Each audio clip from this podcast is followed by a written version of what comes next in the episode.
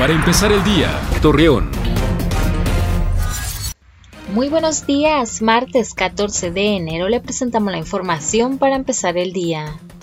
El fiscal general de justicia de Coahuila, Gerardo Márquez Guevara, comunicó que luego del altercado ocurrido el pasado viernes en el Colegio Cervantes de Torreón, pronto se tendrán las medidas legales para establecer las acciones correspondientes de lo ocurrido.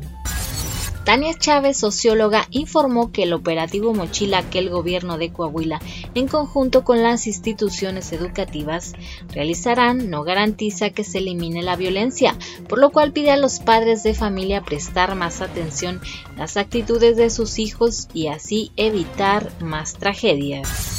Temperaturas agradables se pronostican para hoy y los próximos días en la comarca lagunera. Se tendrá viento en calma y cielo despejado a nublado.